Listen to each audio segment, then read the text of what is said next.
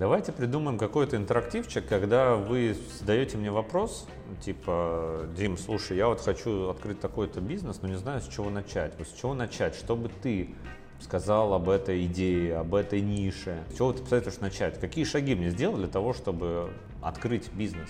Дим, дай нам свой опыт и скажи, что бы ты на нашем месте сделал сейчас для того, чтобы двинуться к открытию бизнеса или двинуться в как, реализацию какого-то проекта, ну, что-то совершить в бизнесе. Что нам сделать? Какие шаги? Я поразбираю с удовольствием, поотвечаю на ваши вопросы, отберу их, пожалуйста, оставляйте их где-нибудь. Как открыть твой будущий бизнес с нуля.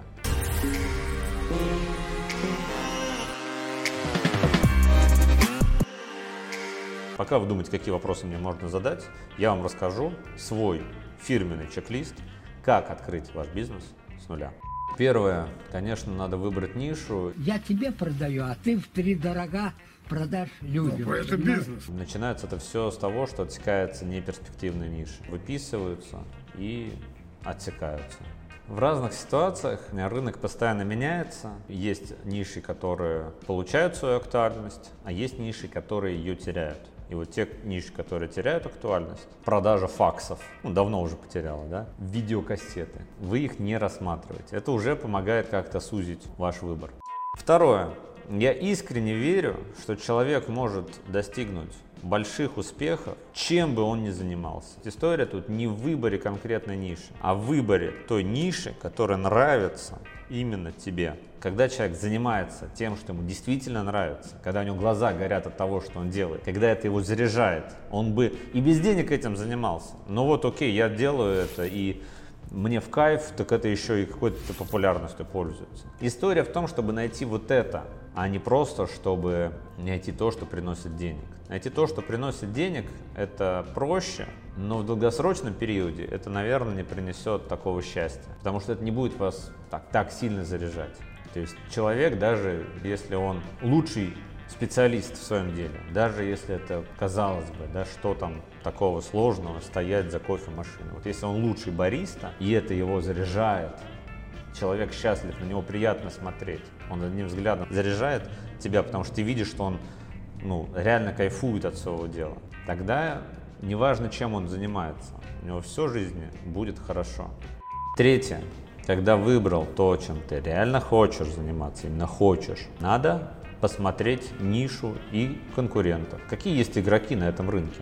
Какой объем этого рынка? Вот тоже со студентами общались. Девушка говорит, хочу развиваться в ресторанном деле.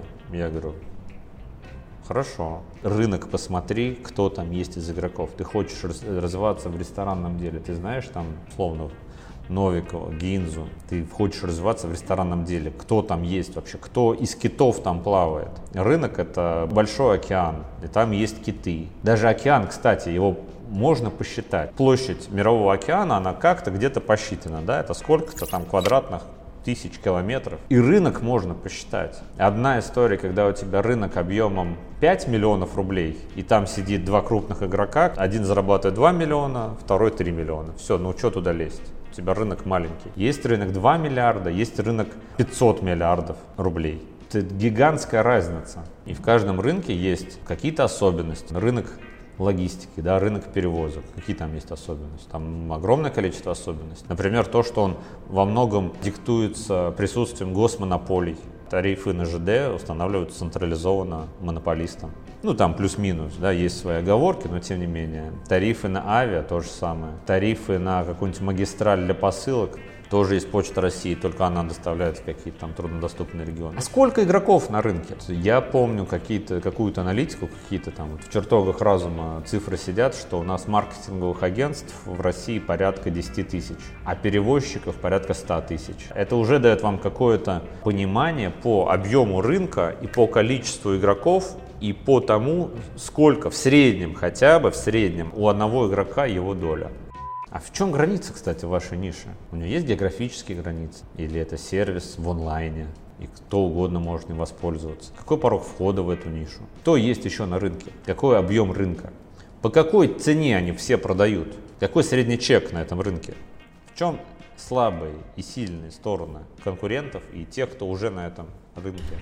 Есть ли там вообще кто-то? Просто все это, я почему говорю, что нужно все считать в цифрах, потому что это хоть как-то увеличивает вероятность успеха при входе в эту нишу. Когда вы обладаете информацией, ну, информация правит миром, вы уже делаете какие-то более правильные выводы, принимаете решения, чем ваши потенциальные конкуренты. Четвертое, я рекомендую пообщаться с кем-то с этой ниши, причем не с одним, а сделать некий опрос, 5 человек. А у тебя как? А какие проблемы? Вот ты давно работаешь, а что у тебя? Как с сотрудниками дела обстоят? Сколько стоит это? Сколько стоит то? А с контролирующими органами что у нас? Попробуй сейчас в фарму зайти с каким-то большим там объемом. Это сложно. Можно, но это нужен огромный какой-то бюджет, маркетинг на соблюдение всех этих норм. В конце первого вот такого этапа подготовки я рекомендую составлять фин-модель с бизнес-планом того, что вы хотите открывать бизнес, даже если это палатка с овощами.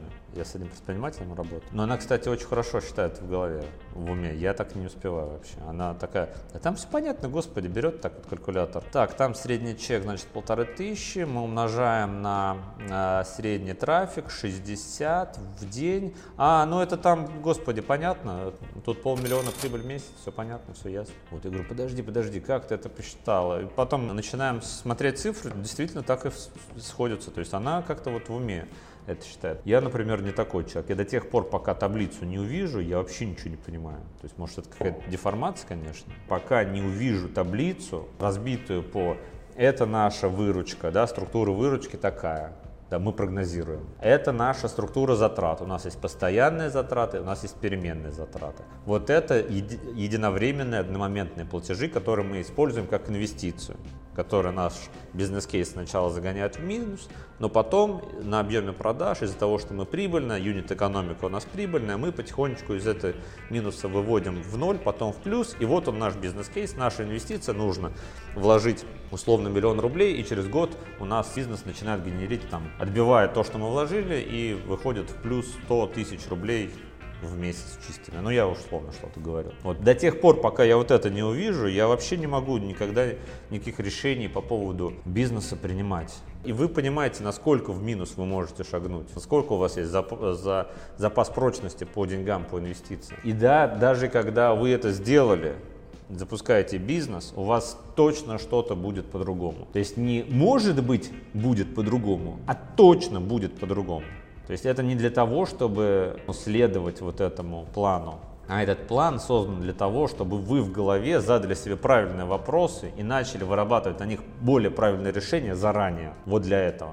Это увеличивает вероятность вашего успеха в будущем. Без бизнес-плана вообще не рекомендую ничего открывать, запускать. Кстати, у меня есть услуга по помощи в составлении бизнес-плана с финмоделью. Там она, мы ссылочку где-то оставим внизу. Стоит 75 тысяч рублей, но туда входит еще и анализ презентации для инвестора. Если ваш проект, если ваш стартап предполагает, что нужно привлекать инвестиции внешние, то мы еще анализируем презентацию для инвестора. А теперь еще про маркетинг. У вас на старте должен быть классный, яркий, запоминающийся и выделяющийся офер. Что такое офер? Это ваше предложение. Что вы предлагаете вашему клиенту, для чего, чем вы отличаетесь от конкурентов. Все должно быть вкратце, все должно быть продумано. Каждое слово должно нести максимум сути. Факты, детали, сжато, самую суть. Если вы придумали какой-то бизнес-проект, и ваш офер звучит условно как «я буду делать то же самое, что и остальные, но немножечко лучше», не конкретно, а размыто, невкусно, не ярко, не запоминающийся, не выделяющийся, будут проблемы. Вам нужно будет на старте бизнеса протестировать вашу гипотезу и относитесь к этому как к гипотезе. Вполне вероятно, что то, что вы придумали, никому вообще не нужно. А проверить это можно только столкнув ваше предложение, офер в виде какого-то результата. Пойдут заявки, запросы, сколько стоит. До тех пор много денег туда не вкладывайте. Нужно столкнуть предложение и спрос. Появляется какая-то обратная связь положительная, все, о, масштабирование. Мне кажется, я такие понятные вещи говорю. Чтобы начать бизнес, нужно просто начать. Он прилетел спасти нас. Это капитан очевидность. И не включай перфекциониста. Перфекционизм – это один из очень больших врагов предпринимателя, особенно на старте. Перфекционизм может из тебя вынуть большое количество денег, в неподтвержденную гипотезу, которая еще не умеет, не работает как бизнес, не выдает тебе обратную связь в виде денег и чистой прибыли, а уже сосет деньги в плане того, что а вот здесь надо получше сделать, а вот здесь вот что-то хорошо. У меня было такое, когда мы в фотостудию, хотя не буду рассказывать.